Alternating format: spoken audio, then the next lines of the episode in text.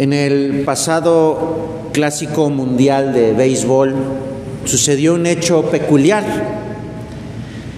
Jugó República Dominicana contra Puerto Rico y el ganador pasaba a la siguiente ronda, que por cierto se iba a enfrentar a México. El pitcher estrella de Puerto Rico, el cerrador, Edwin Díaz, poncha al último rival, al bateador, y gana, gana Puerto Rico y da el pase a su país. Pero en la celebración están todos saltando, brincando, felicitando a Edwin Díaz y en uno de esos brincos se lastima la rodilla. Se pierde todo el torneo y de hecho se perderá toda la temporada de los Mets, juega, juega con los Mets. Pues Puerto Rico pasó venciendo a uno de los favoritos, ¿eh? pero pues no celebró, no celebró. Pues mira, algo similar, eh, esa situación, una celebración, pero con un, eh, un sabor amargo, es lo que sucede en el Evangelio de la misa de hoy. ¿eh? Jesús y sus discípulos están en la última cena. Vamos a pensar, vamos a imaginarnos, ¿verdad? A Jesús, la última cena, sus discípulos. Jesús está a punto de cumplir su misión. A lo que vino al mundo, está a punto de cumplirlo. Es decir, dar su vida por nuestra salvación. Y esto lo hace por amor. Jesús ha lavado los pies de sus discípulos como señal de humildad. Él, que Él es el Maestro, el, el Hijo de Dios, el Mesías, se hace servidor de todos los hombres ha llegado su hora, es decir, la hora de su sacrificio. Está a punto de instituir el santísimo sacramento de la Eucaristía, que está aquí presente, un sacramento de amor, o sea, un momento maravilloso, increíble. De hecho, el mismo Señor dice, ardientemente he deseado vivir este momento con ustedes. Pero el Señor dice, en verdad, en verdad les digo, uno de ustedes me va a entregar la traición, la traición. Una traición que viene de parte de los suyos. Eran los doce apóstoles. Habían pasado tres años conviviendo 24 sobre 7, o 7 sobre 24, como sea. Y claro, el primero que nos viene a la cabeza, a la cabeza de traición, Judas, pues sí, Judas. Es verdad, es verdad. Juan le, Juan le pregunta al Señor, ¿quién es? ¿quién es? Y Jesús responde, aquel al que daré el bocado que voy a mojar en el plato. Y mojando un pedazo de pan, se lo da a Judas, el hijo de Simón Iscariote. Es el traidor, por antonomasia. Pero bueno, mira, de Judas vamos a hablar más adelante. ¿eh? De Judas vamos a hablar más adelante es de otro personaje del que vamos a hablar hoy, con nuestro Señor Jesucristo, que está aquí, en este rato de oración.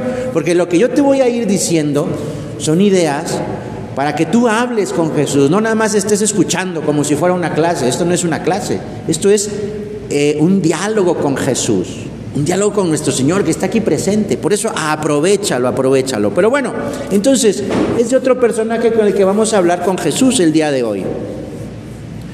Nuestro nuestro Señor eh, dice que pronto se irá y a donde Él va no lo van a acompañar.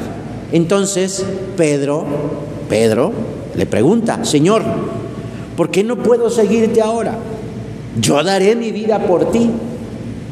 Y Jesús le responde, ¿darás tú, darás tú tu vida por mí? Yo te aseguro que antes de que el gallo cante me vas a negar tres veces. Otra traición.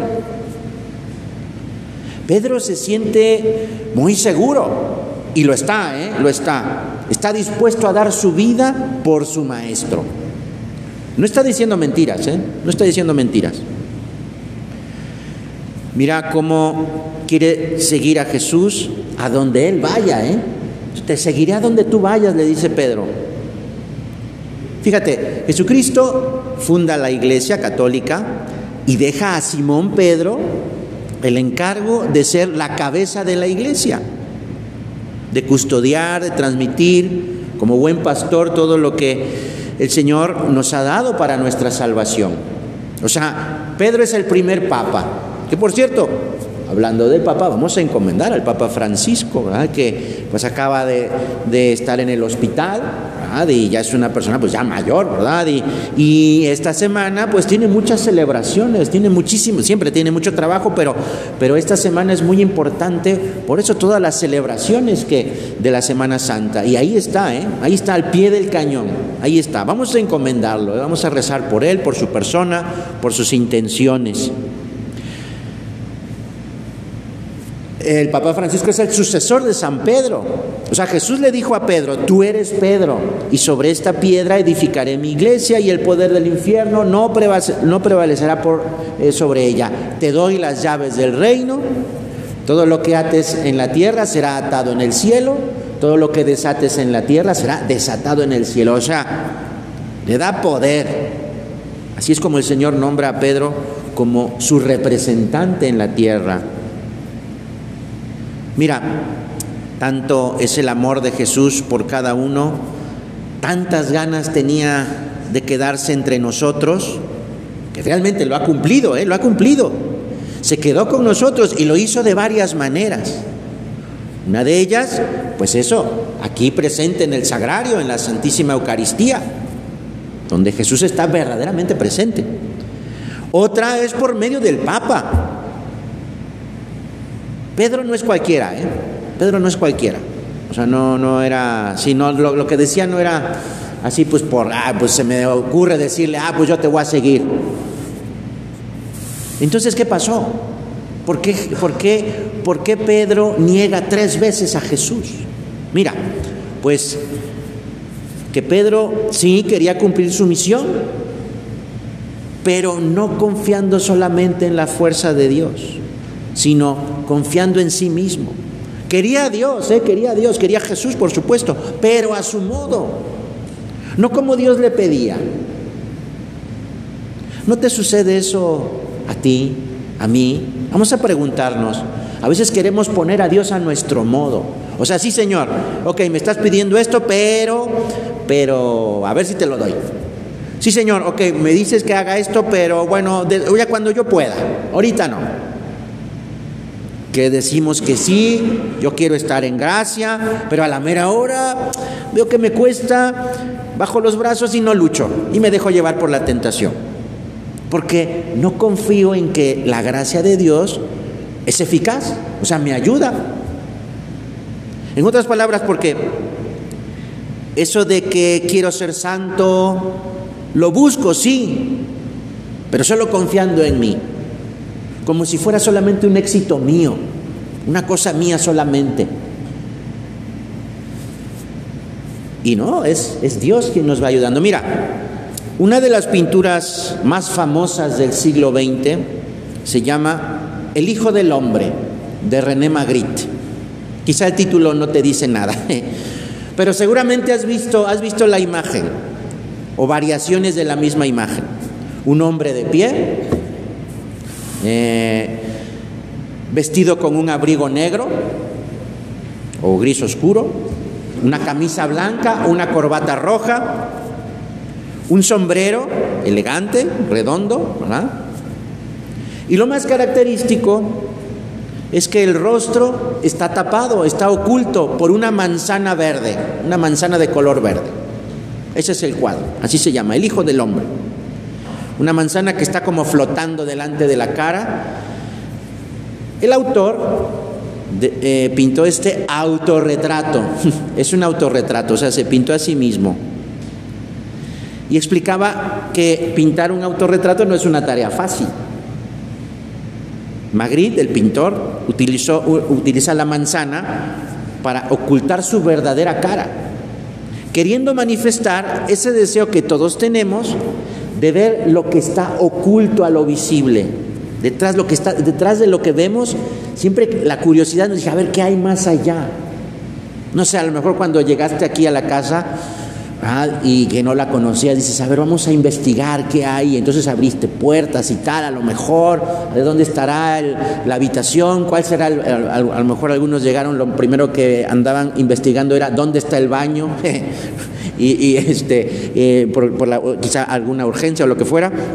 Bueno, pues es estas ganas de, de buscar, de conocer lo desconocido.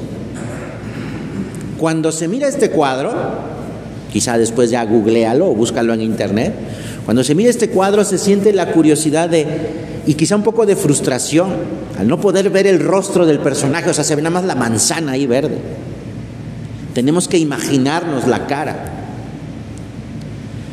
El pintor explicaba este cuadro diciendo que es verdad que el ser humano tiene una interioridad, un mundo interior, que no se muestra directamente, pero que se manifiesta, se manifiesta en mis acciones, que son como esa manzana que cubre parcialmente nuestro interior. ¿Cómo es tu interior?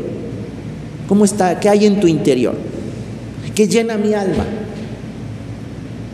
O mejor dicho, ¿quién llena mi alma? ¿Quién llena quién está en mi corazón? Decía San José María, vamos a no engañarnos. Dios no es una sombra, un, ser lejano que nos crea y luego nos abandona. No es un, no es un amo que, que se va y ya no vuelve. Aunque no lo percibamos con los sentidos, su existencia es mucho más verdadera que todas las realidades que tocamos y vemos. Dios está aquí con nosotros, presente, vivo, nos ve, nos oye. Acabamos de empezar nuestra, nuestra oración diciendo esto, diciéndole a Jesús que nos ves, que nos oyes, nos contempla, contempla todas nuestras acciones y también nuestras intenciones. Es verdad, ¿eh? es verdad, porque mi interior concretamente es en el corazón, en mi corazón, lo dice el catecismo de la iglesia, es el lugar de las decisiones, de la decisión. Es el lugar de, la verdad, donde ahí elijo, donde ahí elijo, es el lugar donde me encuentro con Dios. ¿Elijo a Dios o me elijo a mí mismo? Es lo que le pasó a San Pedro, lo que le pasó a Pedro. Desde dentro de su corazón no eligió a Dios. Después se arrepintió, sí. Muchas personas al ver este cuadro de, de y, al, saber el nombre, el hijo del hombre, así se llama este cuadro, pues hacen una referencia a Adán, la manzana de Adán, ¿verdad? Y el pecado original. Y dicen, bueno, pues si es verdad, el hijo del hombre, la manzana, pues eso como para recordarnos que en esa interioridad, en nuestro alma, también existe el desorden, el desorden provocado por el pecado original, que se manifiesta, se manifiesta y eso también lo podemos eh, descubrir o saber o conocer. Se manifiesta en la envidia, en mi pereza, en mi soberbia, en mi sensualidad, en ese deseo de juzgar a los demás, y todo esto que nuestra propia experiencia lo va confirmando, que sí existe, es verdad, sí, hay envidia, hay pereza. Y eso lo, lo vimos y lo experimentamos, por desgracia, muchas veces. Pero esa realidad, es verdad, hay, existe el pecado en mi corazón, esa realidad, en lugar de entristecernos, nos puede animar, ¿eh? nos puede animar a poner nuestra confianza no en mí mismo, sino en Dios, en Jesucristo, en Dios que es nuestro Padre bueno, que quiere que todos los hombres se salven. Esto ha venido a decirnos Jesús, esta es la buena noticia. Que no nos pase como a San Pedro, o que, o que no nos pase como a San Agustín, que fíjate cómo escribió esto, tarde te amé belleza tan antigua y tan nueva, tarde te amé. Ves que tú estabas dentro de mí y yo fuera. Y por fuera te buscaba. Tú estabas conmigo, pero yo no estaba contigo. Eso le pasó a Pedro. Pero al ir dejando entrar a Dios en mi corazón, Vamos a pedirle, ¿eh? vamos a pedirle al Señor, Señor, ábreme el corazón para que puedas entrar. Quiero, quiero que llenes mi corazón. Quiero que esa interioridad que tengo, estés tú, habites tú. Pues eso, que, vamos dejando, que, que Jesús vaya llenando mi interior, mi alma. Estamos llamados, ¿eh? estamos llamados a que la vida de Cristo sea nuestra vida. Así lo dijo el Señor en, en este momento de la última cena. Fíjate, cualquiera que me ama observará mis mandamientos y mi Padre le amará y vendremos a Él y haremos nuestra casa dentro de Él. Es Jesús mismo que dice, o sea, yo quiero vivir contigo, yo quiero vivir en tu corazón, ábreme la puerta.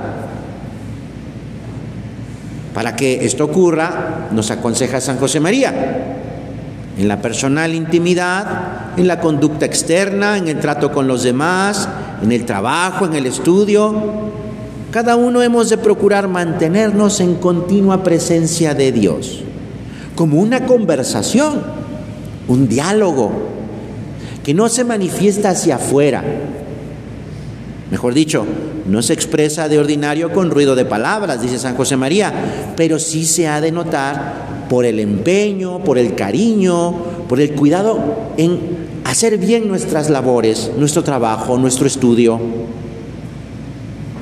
Así tú y yo podemos vivir nuestra vida ordinaria como hijos del hombre, como hijos de Dios, como aquel personaje vestido de traje, con su sombrero, pero con un sentido sobrenatural, porque Jesús llena mi interioridad. Detrás de esa manzana está Jesús, está en mi corazón Jesús. Entonces será nuestra vida, nuestra verdadera vida, la vida de los hijos de Dios. Porque somos hijos amados de Dios. Él nos ha elegido desde antes de la creación del mundo para que demos testimonio de su amor. Esto que está haciendo en esta semana el Señor, salvándonos, bueno, pues ahora tú y yo, Dios nos dice, dile al mundo que yo he venido a salvarlos, no he venido a, juzgarlos, sino que he venido a salvarlos, así como te he salvado a ti. Y eso en medio de nuestras tareas cotidianas, en medio de nuestra lucha diaria, con nuestros amigos, con nuestra familia.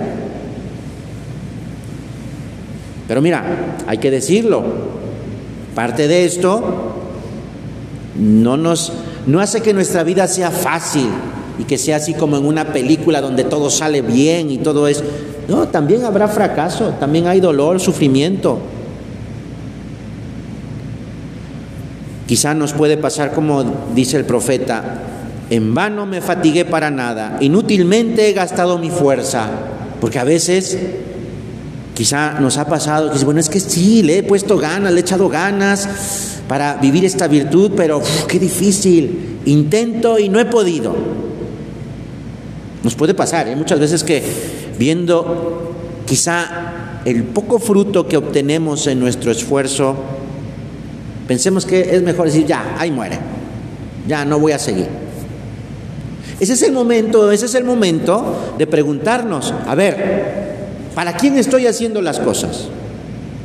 ¿Para qué estoy haciendo esto? ¿Para qué me estoy esforzando en, pensémoslo, eh, pensémoslo, ¿para qué me estoy esforzando en vivir esa virtud? Que a veces me puede costar mucho trabajo. ¿Estoy de verdad sirviendo al Señor o me estoy sirviendo a mí mismo? Porque si me estoy sirviendo a mí mismo, pues es como si estuviera entrando en un callejón sin salida. En cambio, si estoy sirviendo al Señor, voy a encontrar ese sentido, a ese esfuerzo, a esos intentos que a veces pueden ser fracasos, pero que me ayudan porque estoy con Dios, porque me sé contemplado, porque me sé amado y ayudado por Él, me ayudan a volver a intentar. Porque mira, el Señor aprovecha también nuestros, nuestros propios fracasos para, para volver a llamarnos, para volver a darnos una misión, que tendrá seguramente un fruto, que quizá no lo veamos así inmediatamente. Ah, eh, ah, porque sí, a veces estamos acostumbrados a que todo sea inmediato. Y a veces hay cosas que no, que cuestan y que a veces requieren un poquito de tiempo o mucho de tiempo para, para que se vea el efecto. Un árbol no nace pues y se planta y al otro día ya está el árbol dando frutos, ¿no? Pues, ¿qué sentido tiene todo esto? Mira, hace falta que, y vamos a pedírselo al Señor ¿eh? en este rato de oración, vamos a pedirle que nos ayude a confiar más en Él, a tener más fe, eso es fe. La fe es confiar en Jesús, Señor, que confíe más en ti. Señor, ayúdame a que de verdad me sepa ayudado, protegido, apoyado, impulsado por tu amor, por tu gracia. La clave está, pues, eso, ¿eh? en eso, en, en estar cerca del Señor, en tener esa buena disposición.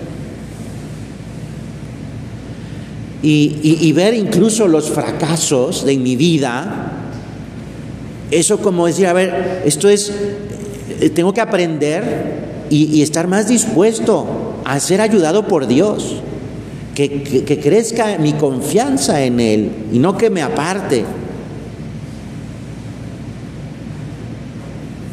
Vamos a ser conscientes, vamos a ser más conscientes de, de la entrega de Jesús por mí y tratar de, de vivir mi vida respondiéndole de esa manera a Jesús, Señor, quiero confiar en ti. ¿Por qué? Porque sé que confías en mí. ¿Sí? El Señor confía en ti y en mí. A pesar de nuestros fracasos, a pesar de nuestras deslealtades. Mira, a Pedro seguía confiando. con Pedro, a Pedro le seguía confiando, a pesar de que sabía que lo iba a traicionar y le iba a decir, le iba a negar tres veces. Ayúdanos, Señor, a, tener esa, esa, buena intención, es decir, de, de, de hacer lo que tú nos pides con tu ayuda, Señor, a trabajar solo para ti, a que mis acciones sean para tu mayor gloria, a que mis acciones hablen de ti, Señor, de ese amor que, me tienes y que me has salvado y que, eh, y que quieres que, que, nos comportemos como, como, lo que, como quienes somos, hijos de Dios. Y cuando, y cuando pienso solamente en mí, y cuando pienso solamente en mi soberbia o en mi eh, envidia, ah, bueno Señor, que rectifique la intención, que rectifique la intención. Señor, ¿qué quieres de mí en este momento? Mira, hay dos puntos de camino que hacen referencia. Dice uno, es cuestión de segundos, es cuestión de segundos. Piensa antes de comenzar cualquier cosa, ¿qué quiere Dios de mí en esto? Y con la gracia divina, hazlo. Y luego hay otro punto que dice más o menos lo mismo. Pregúntate muchas veces al día, ¿Hago en este momento lo que Dios quiere de mí? Pues eso, y cuando, mira, falle la intención, también podemos rectificarla, ¿eh? pidiéndole perdón al Señor.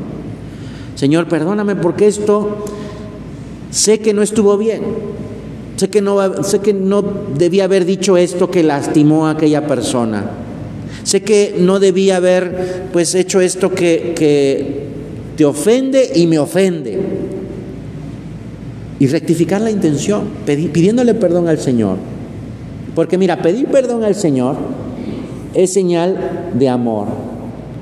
El que no pide perdón, pues no ama. Porque dice, ah, pues no le, no le importa si lastima a alguien, en este caso a Dios, a Jesús. Vamos a pedirle al Espíritu Santo que, que nos mueva a rectificar rectificar la intención. Si esta no ha sido, pues eso, buena, ¿verdad? A fijar el pensamiento en el Señor. Pues bueno, también quien nos puede ayudar y quien ha estado siempre y estará siempre con nosotros es la Santísima Virgen. La Virgen María actuó siempre con esa, con esa buena disposición, porque confía en Dios, porque confía siempre en Jesús. Solo quería dar gloria a Dios.